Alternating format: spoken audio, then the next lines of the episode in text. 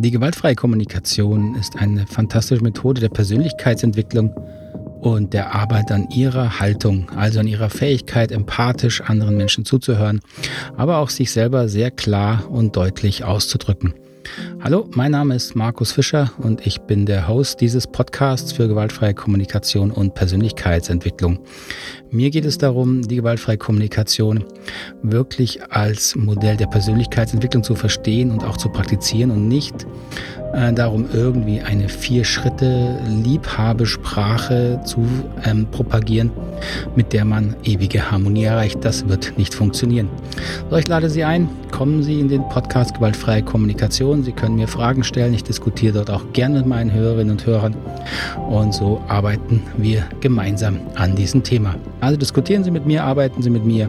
Ich freue mich drauf. Bis gleich.